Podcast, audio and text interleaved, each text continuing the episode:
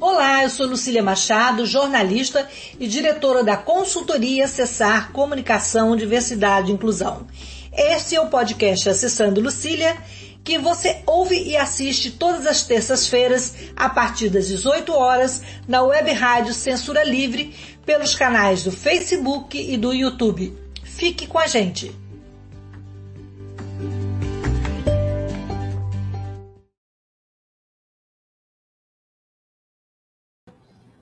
Olá, boa noite. É, hoje nós vamos falar sobre o Outubro Rosa. O Outubro é rosa na paleta de cores Cuidados com a Saúde. É o mês da conscientização sobre o câncer de mama. A data anual tem como objetivo o compartilhamento de informações, a busca por maior acesso no serviço de diagnóstico e tratamento e a preservação da vida e também para a redução da mortalidade da doença. É, no Brasil, excluindo os tumores de pele no melanoma, o câncer de mama é o que mais acomete mulheres de todas as regiões do país. Só para 2022, o INCA, o Instituto Nacional do Câncer, estima em 666.280 novos casos. E para conversar com a gente sobre esse assunto, eh, nós somos duas convidadas. Eu vou me descrever, eu sou Lucília Machado, uma mulher com deficiência, eh, jornalista. Eu tenho cabelo castanho, escuro, uso óculos dourado fino, estou com um batom rosa e uma blusa rosa, um colar rosa em homenagem ao Outubro Rosa. E tenho o prazer de receber aqui hoje duas convidadas é, para a gente trocar sobre esse assunto. Alexandra Anastácio, pró-reitora de graduação da UF, professora na área de Ciência dos Alimentos e do programa de pós-graduação em Ciências da Nutrição, também na UF. A Alexandra atualmente está em processo de tratamento e recuperação do câncer de mama que ela descobriu na pandemia. E também temos aqui é, na bancada conosco a Maria Angélica Duarte, que é subsecretária de Saúde de Niterói, mestre em saúde coletiva e graduada em serviço social.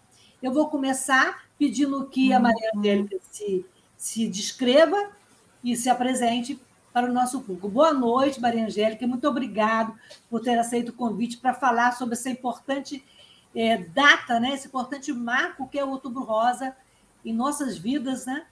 Isso. Boa noite, boa noite a todos, boa noite, Lucila. Eu sou assistente social, como você falou, sou morena, o pessoal chama de parda, né? Mas sou morena, tenho cabelo grisalho, já estou começando com cabelo uhum. grisalho é, uso um óculos assim meio de oncinha, e hoje eu acabei tendo é, vindo com uma blusa preta, não é uma blusa que em homenagem como você, mas é, com certeza meu sentimento está rosa nesse todo esse mês de outubro. É, eu acho que a Alexandra caiu, a, a internet dela está um pouco instável, mas enquanto a Alexandra não, não volta, a gente vai conversando aqui. É, de acordo com o INCA, eu já falei né, do INCA, né? O câncer de mama é a primeira causa. Alexandra voltou? Voltei sim, Lucília. Daqui a pouco eu abro, porque realmente está instável. É, tá. boa noite para todos, para todas. Saúde você. Então, Lucília e Angélica, um prazer.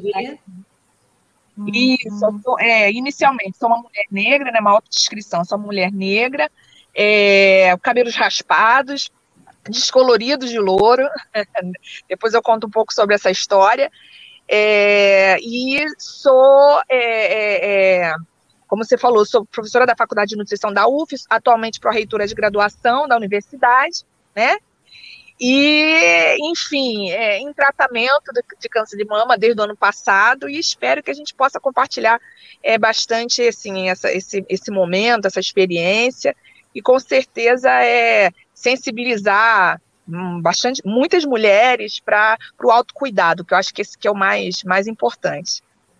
Exatamente. É, então, como eu estava comentando, né, só para contextualizar, de acordo com o INCA, o campo de câncer de mama é a primeira causa-morte por câncer na população feminina em quase todas as regiões do Brasil. E apesar da importância da mamografia, né, a pandemia piorou esse cenário. Né? Em 2017, cerca de 372 mil mulheres fizeram mamografia pelo SUS. Em 2021, o número foi de pouco mais de 338 mil, ou seja, houve uma queda de 9,3%. É, Angélica, qual a importância da campanha Outubro Rosa para a conscientização e controle de câncer de mama? Então, Lucila e, e ouvintes, é, essa é uma campanha que a gente vem no, no país, né, trabalhando desde a década de 50 do, do século passado, para que a gente possa estar tá conscientizando, ou seja, trazendo informações para que todas as, a, toda a população se conscientize da importância da prevenção e da promoção é, da saúde e da prevenção do câncer, né, do câncer de mama. Então, por isso, o outubro é, um outubro, é uma data que a gente marca é, todo mês, né, para que as mulheres possam aí é, lembrar de fazer sua mamografia, lembrar de ir ao médico, né, é, lembrar também de se autocuidar, de apalpar, de se sentir, de observar seu próprio corpo. É, Alexandra, Alexandra, e, e para você, qual a importância desse outubro rosa antes e depois do seu diagnóstico? Alexandra? Oi, Lucila. Lucília, estou aqui. É, qual a, a mesma pergunta que eu fiz para ela, né? Qual a importância dessa campanha do Outubro Rosa é, para conscientização e para despertar as mulheres sobre a importância desse cuidado, né? E depois você podia falar para a gente é, como você passou a encarar o Outubro Rosa antes do seu diagnóstico e agora em pleno tratamento, depois dessa experiência que você está passando. Bom, primeiramente, assim, é fundamental, como a Angélica colocou, que a gente tenha é, a campanha de sensibilização e o mês de outubro como um mês de conscientização, de é, troca de informações, né, e de apoio, que eu acho que isso é uma coisa também extremamente importante para quem sofre câncer de mama, né, do câncer de mama. Então, é um, é um momento em que a gente reflete sobre como você colocou, sobre os dados relacionados ao câncer de mama. É um momento em que a gente é, é, compartilha é, é, é esse. É, compartilha as, as, experiências das mulheres, né? E principalmente sensibiliza a, a, o governo e sensibiliza as políticas públicas, né? Quem conduz as políticas públicas relacionadas à saúde, é, em relação da importância é, desse é, da prevenção, como disse a Angélica, e também da promoção da saúde. E mudou, assim, eu já, eu já atuava e participava né, das campanhas né, em todos os espaços, né? Que eu circulava, é, sempre fui, assim, me, me, me, me, coloquei muito sensível e, é, é, em relação ao mês de outubro, né? é, é, e, e, a importância a relevância de estar falando sobre o câncer de mama e de estar conscientizando e incentivando as mulheres a, a, a fazer o seu autoexame, a fazer seus exames de rotina, enfim, se autoconhecerem. Mas após é, é o diagnóstico que eu recebi em outubro é, do ano passado, é, isso se potencializou, Lucília. Isso acabou se potencializando, porque não mais uma, uma, uma pessoa que estava apoiando, mas uma pessoa que estava também é, é, exigindo é, é, políticas, exigindo dos, dos médicos um diagnóstico correto. A gente pode conversar mais à frente, porque, na verdade, eu fui fruto de, de um diagnóstico tardio, apesar de eu apresentar é, sintomas e, e, e apresentar para alguns médicos é, algumas alterações que eu já tinha percebido, mas é, não fui ouvida. Então, eu acho que esse lado que é, é, é muito importante. Por isso que eu decidi que esse outubro não seria um outubro mais somente como uma pessoa que está lá divulgando, mas uma professora, uma pessoa, uma, uma, mas uma pessoa que de fato está atuando nesse, né, nesse processo de, de, de, compartilhamento de informações. Então, é, se tornou, né, é, desde o ano passado, se tornou um objetivo, entendeu, Luci? Na verdade, essa é a principal mudança, de estar é, é, participando de forma ativa desse processo de divulgação, de conscientização. Muito bom, Alexandra. É, Angélica, a Alexandra falou de políticas públicas. E como é que está o nosso município de Niterói em relação às políticas públicas para as mulheres, especialmente para é, o diagnóstico, a prevenção e o tratamento? E também a rede de apoio, que ela falou que isso é muito importante, né? É, verdade. A Alexandra traz aí algumas situações bem importantes né, para quem faz esse diagnóstico. Mas mais importante ainda eu acho que nesse mês de outubro é a gente chamar atenção para a necessidade da gente procurar é, é, conhecer o corpo, ver as modificações e procurar fazer os exames. Niterói, é, tá, desde o, de, de outubro do ano passado, lançou o programa chamado Niterói Mulher, é um programa é, que é para para o trabalho, o incentivo para que a gente possa estar tratando é, tanto o câncer de mama quanto o, o, câncer de colo de útero. E nós estamos é, em Niterói é, organizando toda uma linha de cuidado para que essas mulheres possam é, ser acompanhadas, terem apoio, etc. Então, a partir de, de março é, desse ano, nós começamos a fazer as cirurgias oncológicas, tanto de mama quanto de colo de útero, no Hospital Gilson Cantarino, né, o Hospital Oceânico, que foi, de um tempo para cá, né, o nosso hospital que deu apoio na questão da, da, da Covid, mas aí depois ele foi é, sendo remodulado conforme a gente está diminuindo um pouquinho essa pandemia, e ele está, então, mudando um pouco o perfil. E nessa mudança de perfil, uma das questões que é, o governo é, Axel e o, o, o secretário atual, é, doutor Rodrigo Oliveira, ele tem como pretensão que ele seja um hospital de referência para a questão oncológica, principalmente para o câncer é, feminino.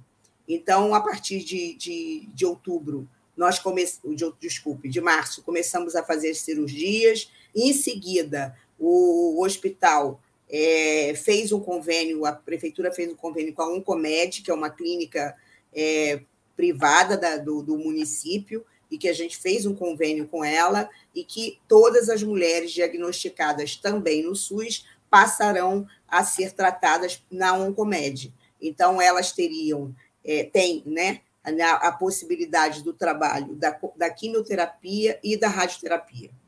É, então, todo esse trabalho está sendo feito, mas antes disso, a gente começa lá no, na atenção básica, né? pedindo que todas as mulheres procurem as suas unidades de saúde. É lá que ela vai ter o exame clínico da mama através do seu médico, seja ele o médico ginecologista ou o generalista, como é o caso do Saúde da Família, né?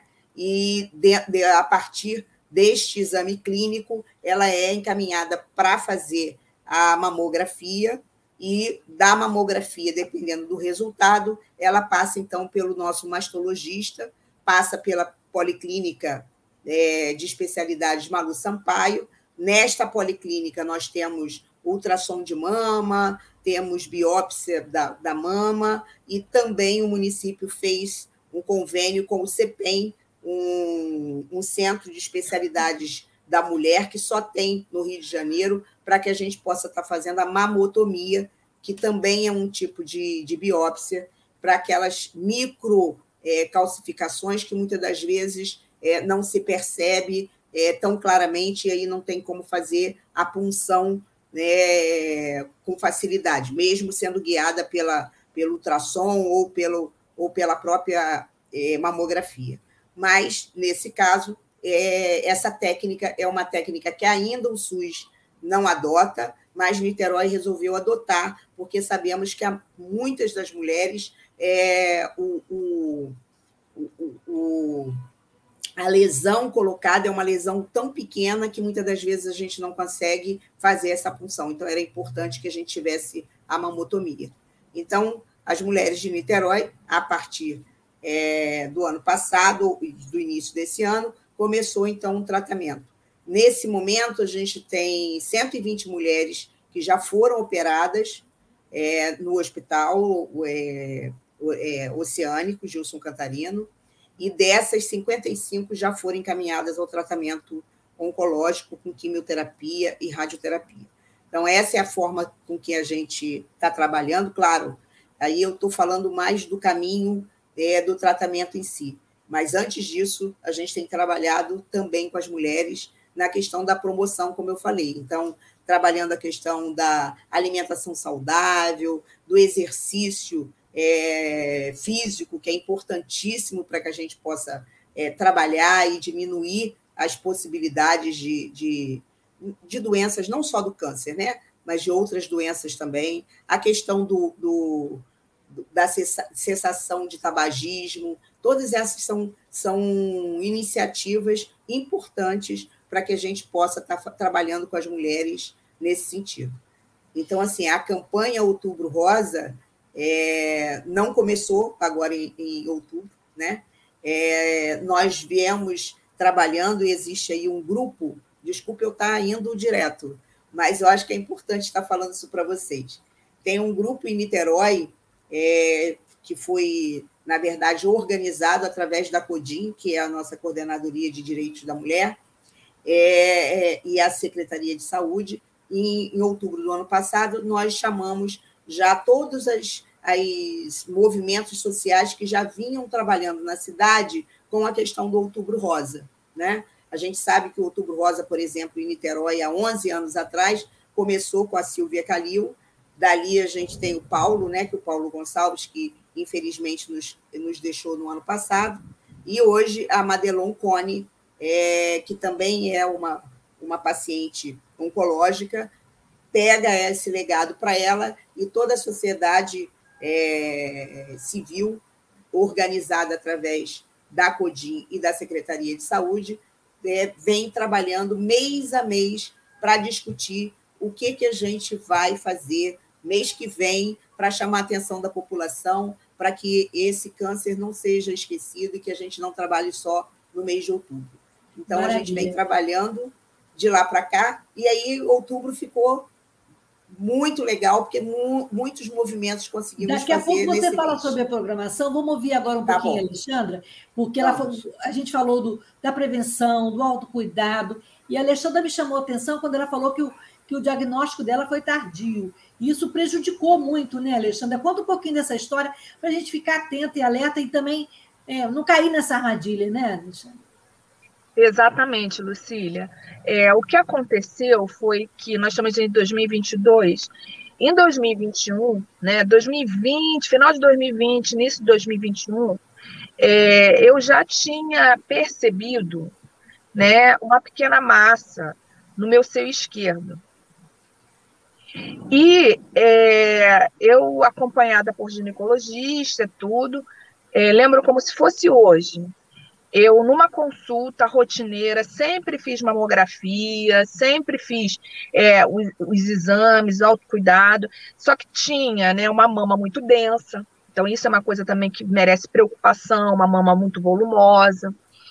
E aí eu cheguei a apresentar e, e reclamar, né, dessa sensação que eu sentia no seio esquerdo. E, e a princípio, o que foi colocado para mim, como eu tinha uma cirurgia plástica é, de nove anos atrás, Lucília, e uma cicatriz, que aquela sensação que eu estava tendo era uma sensação relacionada a essa cicatriz, quase como se fosse uma aderência, e que aquilo ali não era. E aí eu falei, tem certeza? Tenho, mas olha só, já que você está preocupada, vamos fazer o seguinte: você já está na rotina mesmo, vai fazer a mamografia e vou te pedir uma ultrassonografia também. Eu, tudo bem. E aí, quando veio o resultado, diz, é, o resultado apresentou que eu tinha nódulos benignos, um nódulo benigno, um nódulo benigno, né? E aí, quando eu retornei, ela falou: tá vendo? Uma preocupação sua, mas já tinha um BIRADS elevado. E, e, eu lembro que em 2017, 2018, eu tinha um BIRADS, aí a Angélica pode explicar, mas enfim, é um, é um, é um indicador meio que do, do, do, do grau desse nódulo. Ser, quanto maior o número desse BIRADS, mais avançado, é, é, é, é, maior o risco, né? Então, assim, um BIRADS 3, 4 é suspeito, né? E aí apareceu é, em 2017 um BIRADS 1 e evoluiu muito rápido para um BIRADS 3. Mesmo eu com esse BIRADS 3, A médica dizia: não, mas o laudo. E aí, essa, essa é uma outra atenção muito importante, mesmo eu sendo da área da saúde, é, o laudo dizia que né, não existia malignidade, né? No que estava sendo visto, né? Observado. E aí passou, Lucília. E aí, 2021, meio do ano, foi avançando.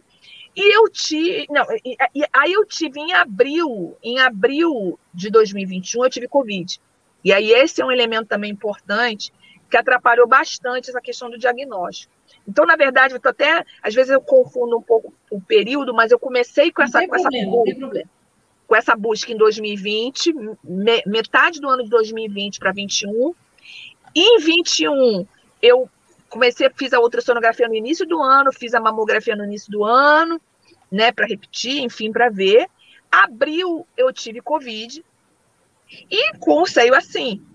E eu, e, e, e, eu percebi que quando eu tive alta da Covid, eu percebi que algo mudou no meu, no meu corpo e nesse seio, que disparou.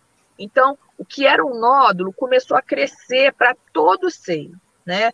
É, e aí eu comecei a ficar nervosa e preocupada. Eu falei, não, tem alguma coisa estranha acontecendo. Nisso, Lucília, então você pode fazer as contas, é, foi quase como se fosse um ano. É. Um ano eu com essa situação. E aí eu procurei um outro, uma outra médica, né? Assim, preocupada, falei, não, agora eu vou procurar uma mastologista, né? Eu não vou não, retornar com meus exames para ginecologista, vou ir para mastologista. E mesmo com esses exames, de, dizendo que eu não tinha nada, né? E aí ela olhou, ela falou: Olha, Alexandre, eu continuo achando que, com a sua médica anterior, que é simplesmente alguma coisa. Eu falei, mas está tá doendo. E aí, é, Lucília, o que eu ouvi foi: câncer não dói. Câncer não dói. Não dói na Bom, pele, dói na alma, né? E, e, a gente fica meio que cega, entendeu, Lucília? Porque mesmo eu sendo uma profissional de saúde, é, eu comecei a observar mudanças na conformação do meu seio, né, aquela pele estranha, com, com, começando a ficar com aspecto de casca de laranja, que é um dos sinais indicativos de câncer. Uhum. Né? A casca de laranja, o bico invertendo. Eu já estava nesse, nesse, nesse ponto é, é, em setembro de 2021. E aí, quando aí essa médica ela me pediu uma ressonância e aí, quando eu fiz, novamente, dizendo que eu não tinha nada. Então, Nossa. todos os exames que eu tenho, todos, é uma coisa incrível, mas é isso, dizendo que eu não tinha nenhum tipo de malignidade. E aí, quando foi em setembro, outubro de 2021, eu decidi procurar um outro médico. E é muito interessante porque eu, sem nenhuma referência, enfim, em relação a quem procurar, eu fiz uma busca e, e, procurei alguém que tivesse mestrado, olha só a cabeça, né? Doutorado, especialização, e encontrei um egresso da UF. O meu mastologista é um egresso da UF. E, é. aí, é, e aí ele olhou, ele, ele pegou os exames, isso, isso foi, me marcou muito, Lucília. Ele olhou, quando eu entreguei para ele, ele falou assim: não, não me entrega laudo, não. Me dá a imagem. Eu quero ver a imagem. E o primeiro que de fato me tocou. E isso é uma coisa também simbólica para mim, porque muitos olhavam com a mãozinha assim, então, mas ele não, ele pegou, olhou detalhadamente, olhou a imagem, sentou na minha frente e falou: Alexandra, isso é um câncer.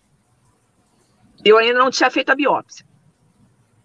Eu falei, doutor, tem certeza? Sim. E aí um ano quase meio depois é, do, primeiro, do primeiro momento em que eu disse que eu estava percebendo alguma coisa estranha, foi que eu tive um, um, um, um norte. E a partir daí, ele passou é, a biópsia, que só confirmou. E aí a gente avança mais à frente, né? Mas enfim, eu tinha dois tumores que somavam 8 centímetros, Lucília. Quer dizer, olha, olha o diagnóstico tardio, né? Nossa, tardio. foi prejudicial para você? Eu queria que a Maria Angélica é, comentasse né, esse, esse, esse quadro que a Alexandra pintou para a gente, esse quadro complicado, né, Alexandra? Esse é. quadro é. que... Verdade, muito com, com, complicado, complexo, né? Você sabe que não é tão fácil, muitas das vezes, fazer o diagnóstico, como ela mesma colocou, mas a gente precisa ter profissionais atentos e capacitados no sentido de que ele possa ser aquela pessoa que vê muito a questão do câncer, que ele conhece, que ele estuda sobre isso, né? É, isso é, é super importante. Então, por isso que a gente, por exemplo, em Niterói, é, a partir do momento que você tem uma mamografia é, BIRATS 3 ou BIRATS 4, você irá para o mastologista. E você não vai levar só o laudo, você vai levar a imagem. Isso, Isso é, é super importante que a gente diga para todo mundo. Né? É importante que esse mastologista seja uma pessoa que vem trabalhando, um profissional que vem trabalhando, que tem manejo na questão do câncer. Né? Então, hoje a gente tem nossos profissionais que estão hoje conosco na, na, na, nessa linha de cuidado são profissionais que passaram pelo INCA, são profissionais que têm é, excelência de muito tempo na própria rede nossa, na rede pública, e que passaram também pelo Antônio Pedro, é, trabalharam no UNACOM do Antônio Pedro, e hoje também trabalham na, na, no setor público e privado. Né? Então, eu costumo dizer que é importante que haja, inclusive, uma discussão sempre, mostrando alguns casos. Por exemplo, nós estamos, desde o mês passado, fazendo alguns seminários com os profissionais que estão na ponta. Por quê? Porque ele também precisa observar, mesmo que ele encaminhe depois para o mastologista. Mas é importante que ele saiba que, por exemplo, um BIRATS é, zero, eu preciso estar fazendo essa mamografia de, de, de seis em seis meses. Né? Que um BIRATS é, é, quatro é um BIRATS muito alto, que eu preciso imediatamente colocá-la na fila para que ela possa imediatamente ir para uma biópsia. Né?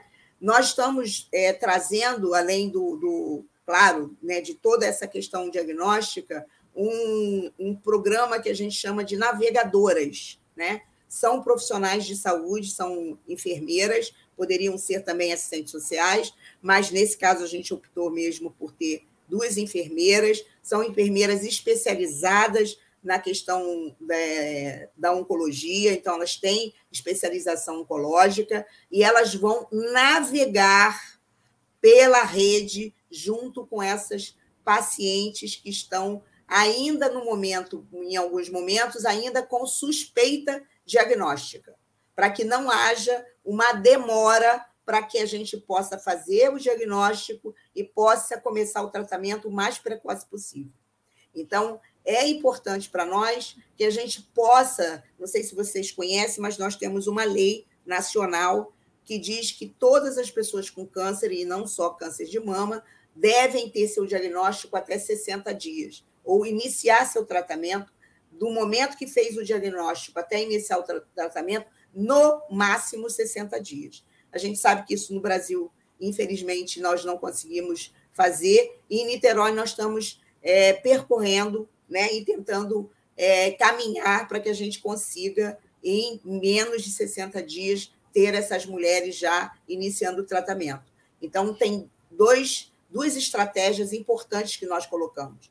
Tanto as navegadoras, que elas vão é, ter acesso, então vão ter acesso a essas pacientes, elas não são é, profissionais do, do serviço A ou B, elas são as profissionais que vão ajudar a mulher a navegar. Demorou? Está na regulação muito tempo? É, tem aí a gente tem alguns sinais né, de alerta nesse programa que faz com que ela ligue para a regulação, saiba o que está acontecendo, por que, que não entrou, é, veja por que, que o resultado do, do exame no laboratório está demorando mais tempo do que o normal. Então, tudo isso é importante para que a gente possa diagnosticar mais precocemente. E, junto com é? isso, nós estamos fazendo também o registro do câncer. E o que, que significa isso? Significa que a gente, vai. A gente vai... pode falar sobre isso na volta Depois, do intervalo? Podemos. E agora a gente tem um intervalinho rapidinho para falar um pouquinho da rádio, que é uma rádio da classe trabalhadora, é uma rádio que não tem anúncios, que sobrevive de doações, e eu acho importante a gente agradecer o espaço, né? E saber Sim. um pouquinho como é que funciona. Na volta, você continua falando sobre isso. Eu quero que a Alexandra também, junto comigo aqui, a gente fale um pouquinho do trabalho da UF, que a gente tem o, o um grupo, um projeto de extensão muito interessante da professora Virginia Drescher, que era uma das nossas convidadas, estaria aqui com a gente, mas por problema de saúde não pôde participar, e que também trata desse autocuidado no câncer. E, e eles estão lançando um livrinho muito interessante sobre o autocuidado. E a gente fala muito na bom. volta e fala, falamos também sobre a programação, e a Alexandra também vai contar um pouquinho mais dessa saga é, que ela tem vivido nesses últimos anos. Então, a gente volta já.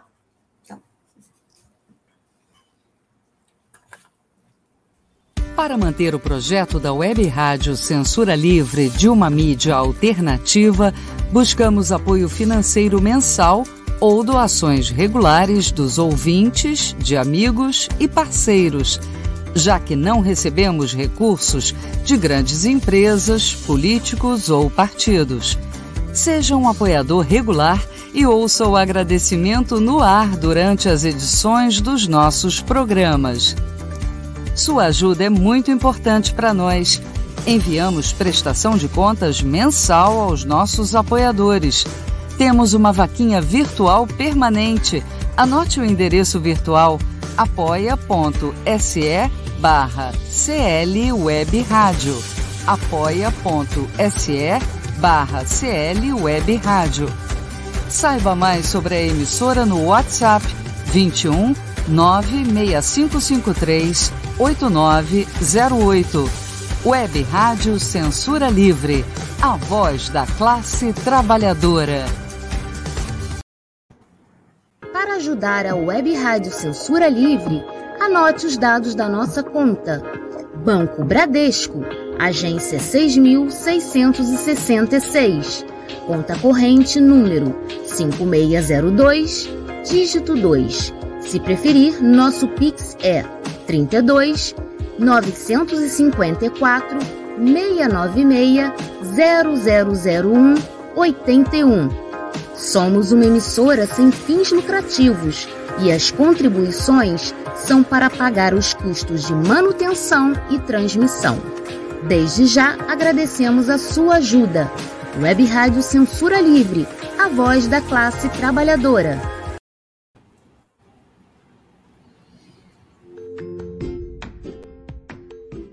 Olá, eu sou Lucília Machado, jornalista e diretora da consultoria Acessar Comunicação, Diversidade e Inclusão. Este é o podcast Acessando Lucília, que você ouve e assiste todas as terças-feiras a partir das 18 horas na web rádio Censura Livre pelos canais do Facebook e do YouTube. Fique com a gente!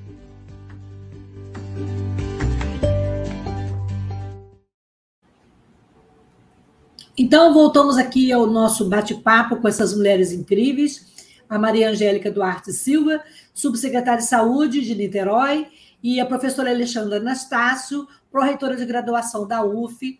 É, e antes de, de retornar ao bate-papo, a gente tem alguns comentários e algumas perguntas é, dos nossos ouvintes aí. Antônio, você pode colocar, por favor?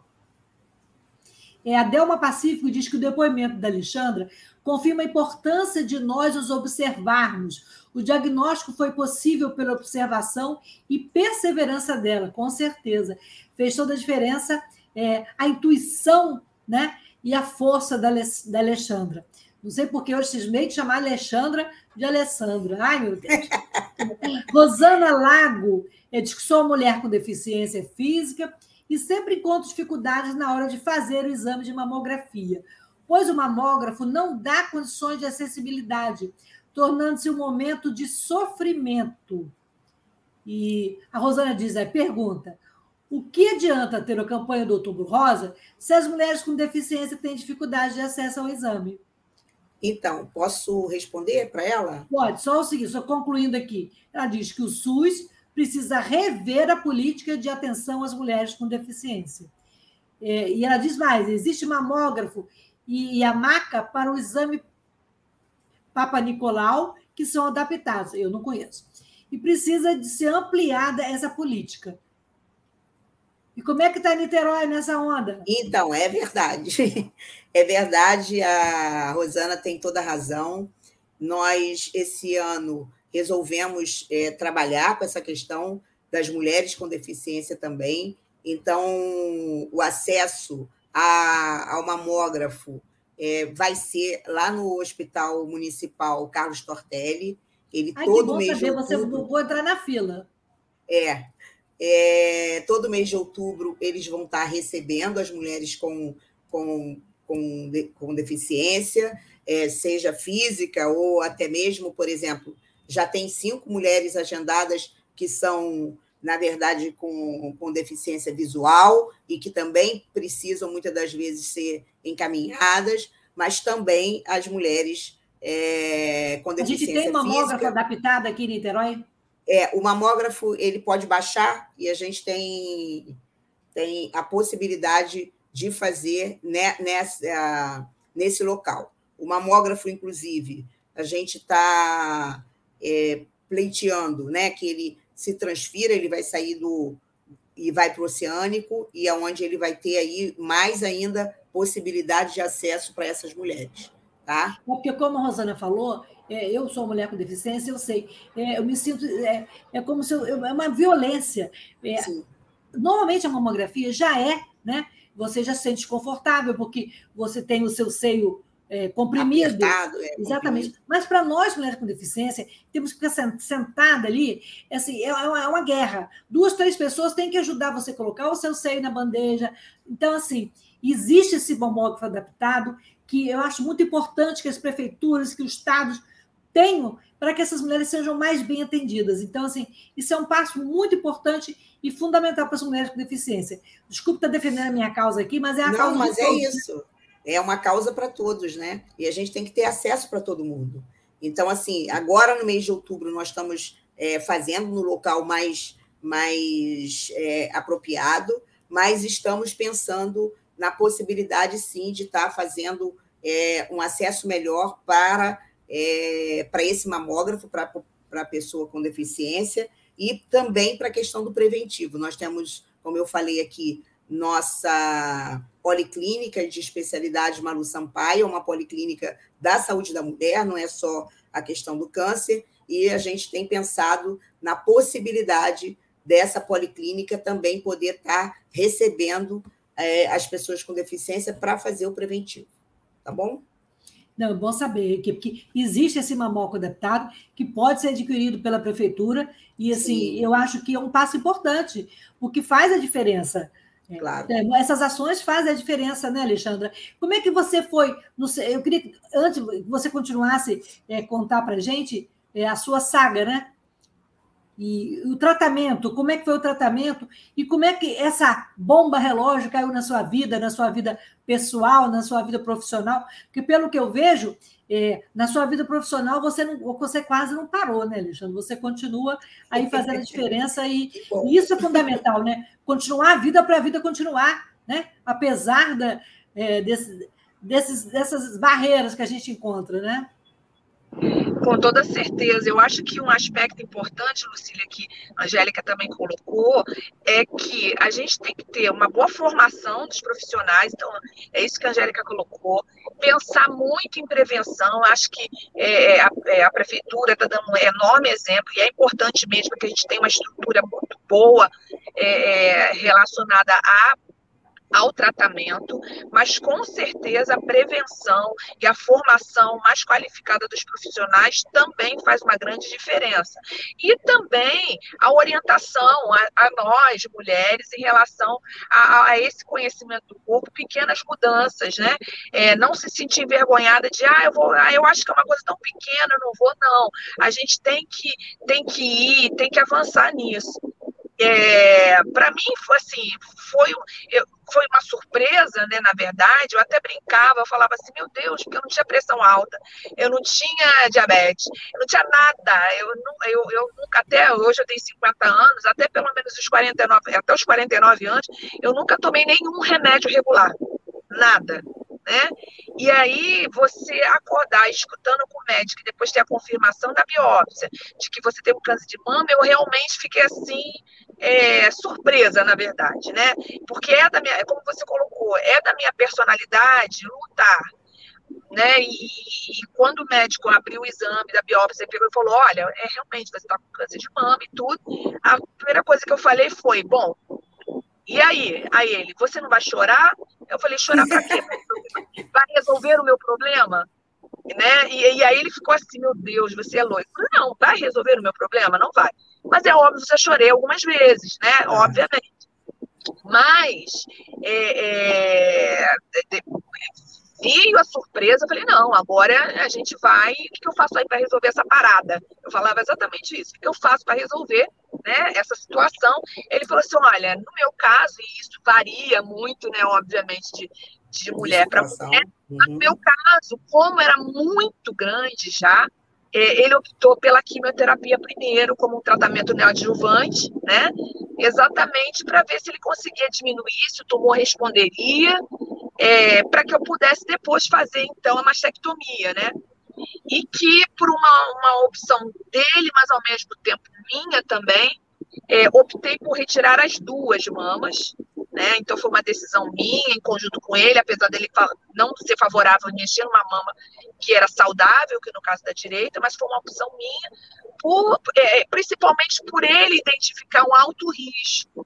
Uma mulher de 49 anos na época, é, é, é, é, com um tumor já tão avançado, e aí um elevado risco a, a, fez com que a gente decidisse é, é, fazer a retirada. Quando esse exame veio, aí você perguntou, esse resultado veio, é, o meu marido meio que não acreditou e ficou assim, é mesmo? E, aí, como, como, é que você está se sentindo? Eu falei assim, olha, é, a gente vai ter que lutar, vamos ver como é que a gente vai fazer isso. Vamos falar para os nossos filhos, eu tenho dois filhos, um de 15 um de 12, e aí é, ele, ele falou assim, olha, não sei, eu acho que é melhor a gente consolidar esse tratamento e tudo, e aí, num dado momento, pelo menos um mês, assim, do início, do, do início do, depois do resultado, eu não falei nada, Luci. Mas a rotina da vida, a nossa vida muda muito, né? Eu sou acompanhada por um conjunto de médicos, né? Então, era impossível praticamente esconder dos meus filhos, eu não falar para os meus filhos o que estava acontecendo, porque a, a vida da família mudou completamente com, as, com a rotina de idas à clínica para fazer a quimioterapia e depois radioterapia. Então, é, é, é, eu fui levando sem querer compartilhar isso durante um tempo, né? É, mas a, a, primeira coisa, Lucília, que passa na cabeça, principalmente de uma mulher que tem câncer que tem filho, porque a gente tem outras, né, enfim, que não tem filho, é eu não quero deixar meus filhos. Né? A gente se preocupa mais, mais do que o relacionamento, casamento, mas com o filho. O meu maior medo era não poder ter, é, ter, ser privada da possibilidade de estar com meus filhos e como meus filhos responderiam também a isso. E aí, quando eu decidi chegar e conversar com eles, né, sobre o câncer e, e algumas experiências que eles já tiveram é, no colégio de mães, é, eles, a primeira pergunta que eles fizeram para mim, pequenos, né, você vai morrer? Como e aí, responde a isso, né? Como responde isso? E aí eu disse, olha só, qualquer um vai morrer. Qualquer um vai morrer. A gente não sabe quando mas é, eu vou precisar da ajuda de vocês, muito. E é, esse apoio né, que a gente está colocando também, que não é só do profissional de saúde, do psicólogo também acompanhando, do nutricionista, do próprio médico, mastologista, oncologista, radioterapeuta, mas o apoio da família, é, é, é, enxergando em você, assim, força e te dando força, porque são momentos muito dramáticos, e, e mesmo eu tendo uma cabeça extremamente positiva, né, é, é é, é, em, em alguns momentos, não foram muitos, mas em alguns momentos você tem medo. A, a questão é medo. Né? Medo, principalmente quando você tem um tumor avançado, medo do que vai acontecer depois e querer controlar as coisas. E eu sempre fui uma pessoa muito de controlar as coisas, achar que tudo estava sob o meu comando. E agora, graças a Deus, eu percebo que as coisas não estão no nosso comando 100%, e que a gente tem que reconhecer que isso também faz parte da vida e levar. Então, eu, é, trabalhar, para mim, foi uma necessidade. Uma necessidade, porque eu não conseguia conceber, vivenciar 24 horas por dia o câncer. Pensa. Então, né, sempre fui muito positiva e sempre busquei trazer positividade. E eu lembro, é, só para fechar, para a gente prosseguir um pouquinho depois, que esse tratamento foi longo, ainda está sendo longo, é, eu lembro que quando eu entrava em alguns momentos de queda, né, é, uma psicóloga que atendia né, na, na, na, quimioterapia, ela falava, Alexandra, você cair, ficar triste, não, não é problema, tá? É, é aceite o seu momento, no momento que você está se sentindo fragilizada psicologicamente ou no seu organismo, o que é importante é você ter capacidade de ir lá no fundo do buraco e voltar. Se você vai e consegue voltar, isso é algo importantíssimo. Então, todas as vezes que eu caí, eu consegui voltar e perceber, não, vamos embora, vamos, vamos avançar. Então, é, é, é, eu acho que essa é uma coisa, sim, extremamente importante. Não se fechar, compartilhar com as pessoas, dialogar com as pessoas, dialogar com o seu médico, sabendo como, qual vai ser o direcionamento do seu tratamento daqui para frente, né? Então, prevenir fundamental, tratar fundamental, mas estar sempre atento com o seu, com o seu médico para saber o que que... E, e hoje a minha família é muito melhor, Lucília muito melhor, porque tinha a mãe como uma super-heroína e agora eu me aceito ser cuidada. Né? Reconheço que preciso ser cuidada também. Então, esse é um aspecto importante. E aí, depois a gente fala de outro, outros aspectos que eu acho que são importantes, que, que estão relacionados à, à mudança do corpo, como é que você se identifica, a dor que você tem. A gente acaba pensando, estou sendo mutilada, vou ser Sim. mutilada seio tem uma simbologia muito grande para nós mulheres, né? Então, como é será isso depois? Então, isso é, é, são aspectos muito importantes que eu acho que, é, dessa trajetória. Muito, muito, muito bom seu depoimento. Antes da Maria Angélica é, comentar e falar, que eu acho que ela está doida para falar ali, tem alguns, algumas participações de ouvinte, Antônio. Ah, vamos ouvir, vamos ouvir. Vamos ver aqui quem é que está comentando, é, que está bombando o podcast. Realmente um papo incrível, a gente está aprendendo muito, muitas coisas que eu não sabia, né? É, Antônio, você pode colocar ali? Tem a Márcia Trolha, a Jaqueline Brum. Tem alguns depoimentos ali. Espera aí. Bem, não sei. Então, depois a gente coloca então os depoimentos da. Ah, vamos lá. Ah, já foi. A Márcia Trolli diz que é muito bom ter essas informações a respeito sobre o câncer de mama. É, continuando, a Jaqueline Azevedo Brum diz que encontro maravilhoso. Jaqueline, nossa colega lá da UF, e a Márcia Trolli, bom saber sobre as políticas públicas de Niterói, excelente podcast.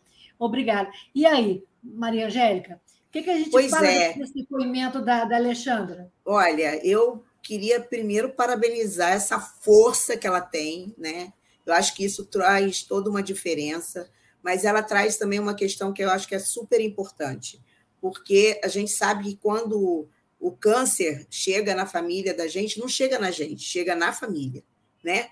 E a família precisa realmente estar juntas, né? Estar junto, criar estratégias para avançar, né? As determinadas situações que vão acontecer no, no dia a dia, no nosso cotidiano, como ela mesmo falou, as mudanças que a gente precisa fazer dos nossos horários, da forma com que a gente trabalhava, milhões de, de situações. Então, eu acho que é super importante, sim, que a gente tenha aquele parceiro, né? que a gente tenha os filhos do nosso, do nosso lado, e que a gente possa estar tá, é, trocando com outras mulheres.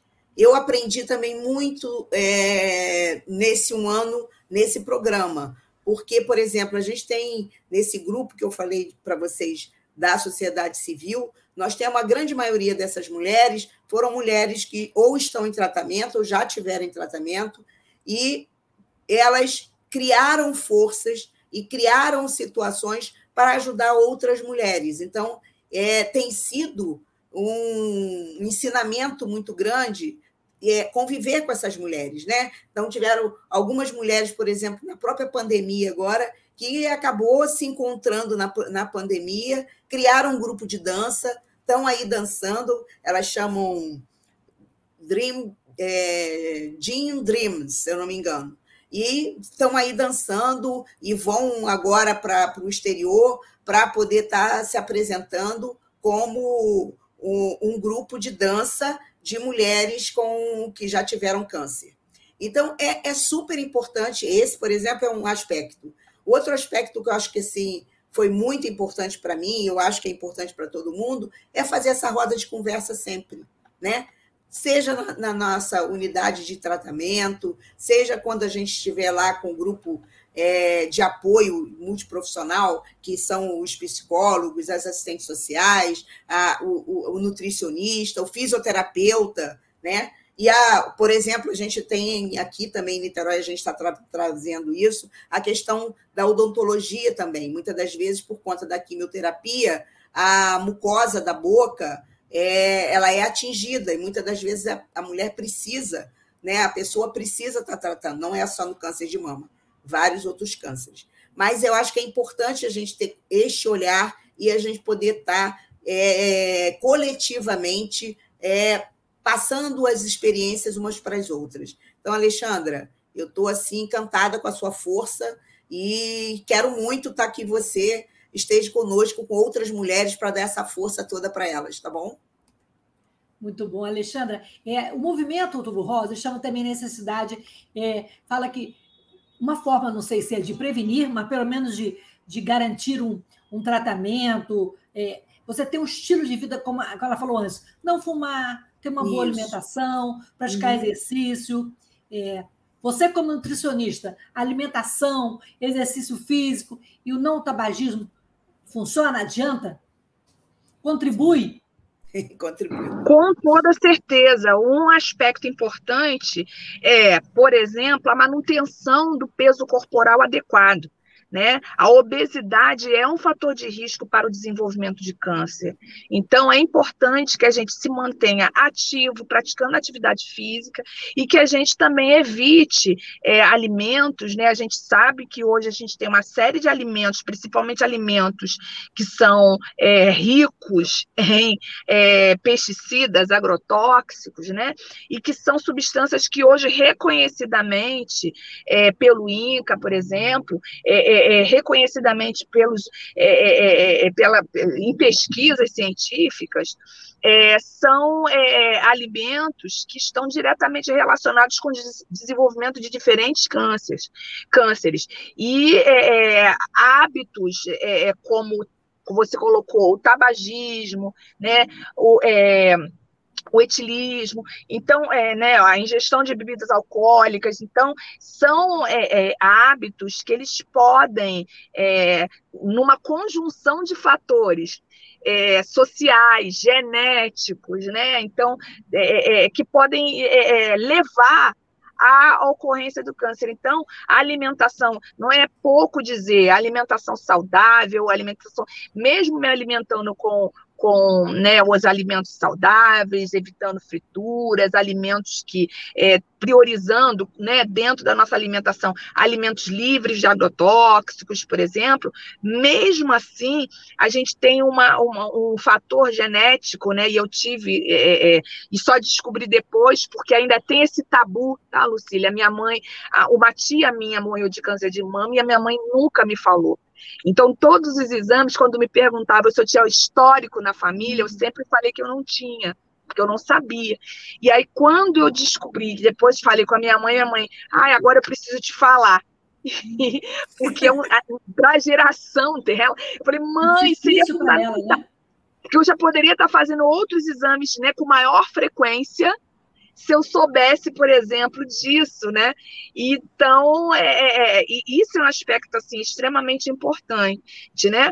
É, é, a, a, nossa, o hábito também após é, a, a, tanto quimioterapia, eu fiz 16 quimioterapias, quatro quimioterapias vermelhas, de 12 brancas, né, semanalmente, isso muda o nosso paladar, é o que a Angélica falou, até o dentista a gente precisa, porque muda o paladar, Eu, graças a Deus, não tive, mas é, muitas amigas tiveram estomatite, lesões na, na, mucosa oral e que uhum. precisavam de um acompanhamento. Então, a gente acaba adaptando a alimentação. Eu, eu assim, acho que muita força mesmo. Nunca tive nenhum tipo de enjoo, vômito, muito pelo contrário, engordei ao extremo com, com, com a quimioterapia por causa dos corticoides, né? E, uhum. e e, e, conseguir, Lucília, fazer com que um tumor de 8 centímetros saísse para, é, chegasse a 1 centímetro. Né? Ele respondeu muito bem. Né, a essa quimioterapia que eu levei até, até eu levei essa quimioterapia até maio de, de, de 2022, né? Até maio, começou em dezembro e foi até maio de 2022, né? E é é, é, é, esse cuidado com a alimentação, com o tempo, com, é, com é, evitar alimentos crus também é uma coisa assim extremamente importante. esse cuidado com, com o alimento, com a origem do alimento, e não é pouco dizer que é o que a gente fala na nutrição do guia alimentar, que é priorizar os alimentos não processados, os alimentos in natura. Então, isso sim ele contribui, fruta frutas, verduras e legumes contribuem de fato com a prevenção do câncer. Então, isso já também já extremamente estudado, comprovado. Então, é importante que a gente dê essa forcinha, né? É, é, é, dentro do nosso de, é, de, dessa questão relacionada é, relacionada ao câncer. E a manutenção do peso corporal é algo também fundamental para que a gente consiga realmente combater. E avançando, Lucília, avançando, é, é, é, é, eu tive a mastectomia bilateral, optamos pela reconstrução né, é, imediata. Eu poderia não ter feito a reconstrução, mas em 2021, e aí é importante colocar, por causa da pandemia, e eu acho, assim, eu quero aproveitar essa oportunidade para solicitar ao governo brasileiro que retome a, a, a possibilidade da compra dos silicones expansores, tá? O que, que é isso? É, eu não precisava ter feito a reconstrução com silicone já preenchido. Eu poderia ter colocado um silicone vazio e que eu puder e que os médicos eles vão injetando soro e isso possibilita a, a, a é, expansão, por isso são chamados expansores da pele. E depois eu faria uma outra cirurgia para colocar o silicone definitivamente. Isso é importante porque depois eu tive que fazer uma radioterapia. Né? E aí, a radioterapia, em geral, ela, ela afeta a conformação, é, muitas vezes encapsula, enrijece o silicone. E por causa da pandemia, foi proibida proibida a compra desses expansores. Então, os médicos não têm mais a possibilidade. Todas as pessoas que colocaram expansores, você pode ver, são pessoas que conseguiram essa compra antes de 2000, antes da pandemia, tá? Antes da pandemia. Com a pandemia 2020, as mulheres com câncer não estão tendo a possibilidade de ter esses expansores. E é esse o problema, é essa consequência.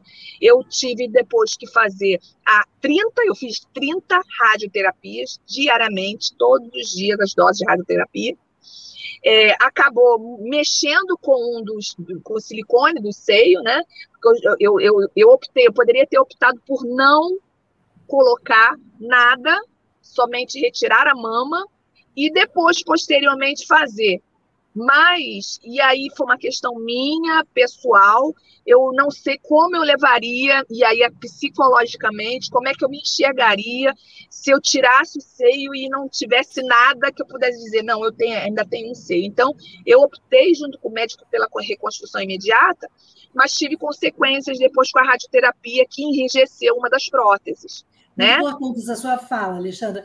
O programa está no finalzinho, tem muita coisa que a gente Sim. podia falar, mas a coisa importante, eu quero lembrar, a gente está falando da UF, da parceria UF-Prefeitura. É, a gente tem um projeto de extensão chamado Autocuidado no Câncer, que estava aí na tela, o Instagram. Né? Esse projeto tem, existe há 20 anos e a professora Virginia Drescher, que estaria aqui com a gente hoje, ela pesquisa a saúde da mulher desde 2012, ela supervisiona o estágio de oncologia e hematologia no Hospital Universitário Antônio Pedro, E, e, quem, e a gente ela está lançando uma publicação, não sei se dá tempo da gente colocar, Antônio, é um livrinho produzido lá pelo projeto de autocuidado no câncer. Ele vai estar disponível, depois vai ser vendido também na Amazon. É, é muito importante, né? É, que as pessoas procurem, tenham essa, essa informação sobre o autocuidado. Esse, esse projeto, o Antônio vai colocar aí na tela para a gente, o, o livrinho do, do projeto Autocuidado no Câncer. É, é o tem aí é o Mundo ao Meu Redor, foi ah, produzido ah, pela equipe da, da Virgínia e pode ser disponível, pode ser encontrado no Amazon, na Amazon, vai ser lançado agora, né? E para terminar, é, tá aí, ó, é um projeto da Proex, da UF Antônio Pedro e do projeto Autocuidado no Câncer. Eu queria que vocês, é, a palavra final, que nesse dia, né, de tão importante para nós mulheres, em que tivemos aqui a presença dessas duas mulheres que trabalham pela causa, né? E políticas públicas já e sempre. É, vamos começar pela, pela Angélica e depois a gente termina com a Alexandra, tá bom? Então, então, assim, primeiro eu quero agradecer muito esse espaço da gente estar aqui conversando com essas mulheres e com esses homens. É, câncer de mama, muitas das vezes, a gente fala muito na, na mulher, mas ele também dá em homem, então é importante que ele também se, se, se tenha o cuidado, tem, observe seu corpo. Eu queria estar trazendo isso. É importante que você veja, como a Alexandra falou, se você está com caroço na mama, se sua mama está com um aspecto diferente, se está saindo um líquido, isso é super importante para que você possa antecipar todas as questões. E aquelas mulheres que não têm sintoma, de 50 a 69 anos, por favor, é, procure seu médico, faça o seu exame de dois em dois anos, para que a gente possa estar é, tá acompanhando e você possa estar tá fazendo esse tratamento o mais precocemente possível. Tá bom? Niterói está aí com Niterói Mulher, mas a gente gostaria muito que esse espaço fosse um espaço para a gente discutir todas as questões que a saúde precisa. Tá bom? Um abraço e muito obrigada pelo espaço. É. E qual mensagem você deixa, Alexandra? Alexandra. Alexandra. Falo todo Bom, dia quase esse nome, mas na hora de falar aqui, confundi. Sim. Não, pr primeiro dizer que, é, e, e, eu acabei não falando, a universidade ela tem um papel muito importante nessa parceria também, junto com a prefeitura, é, principalmente porque a universidade desenvolve ações de ensino, de pesquisa e de extensão voltadas para a prevenção e a promoção da saúde de mulheres com câncer, né? Então, a prevenção do câncer de mama.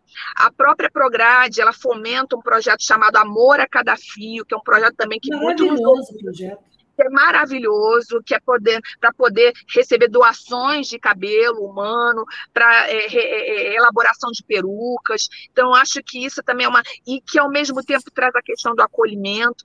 Eu acho que um aspecto assim é muito, é muito importante é que essa rede de apoio, Lucília, ela não, para mim, a parte, ela não se restringiu somente à família ou aos médicos, mas à universidade, o, o trabalho é, como pró-reitora, o reitor, é, eu não tenho como deixar de falar isso, né, até como homem mesmo, como é, é, se colocou, não só ele, mas chefe de gabinete outras pessoas e diretores, é, como se colocaram é, assim solidários completamente a, a, minha condição e, e, e, e, com palavras, que eu acho que é isso, mulher, que você tem que ouvir né, e se apegar, palavras de força, palavras de respeito, né, palavras de incentivo.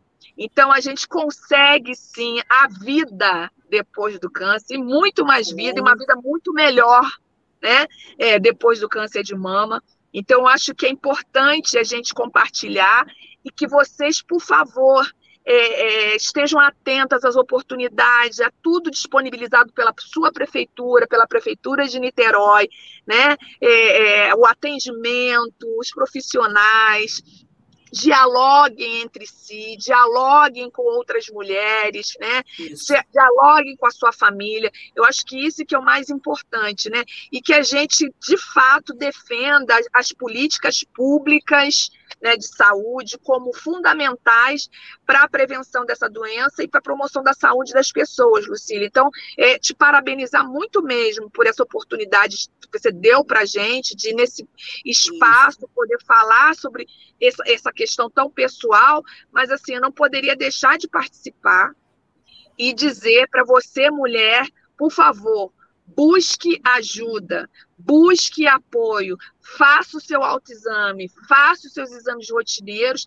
e tenha fé, esperança, porque dias melhores com certeza virão. Dias melhores com certeza virão. Eu agradeço demais a Alexandra e também a Maria Angélica por estar aqui e por é, dividir é, as esperanças, dividir o tratamento, dividir as políticas públicas é, e mostrar um pouco da construção né, dessa, nova, dessa nova mentalidade, dessa força né, e que, que nós, mulheres, temos que ter todos os dias. E é que eu falo, é um dia de cada vez. E que o dia de amanhã seja melhor e que o dia de amanhã a gente tenha as políticas públicas, que a gente tenha rede de apoio e que a luta continua hoje e sempre. Meninas, obrigada. Seguimos juntas nessa e outras lutas. Na próxima terça-feira a gente volta com um novo tema. Boa noite a todos.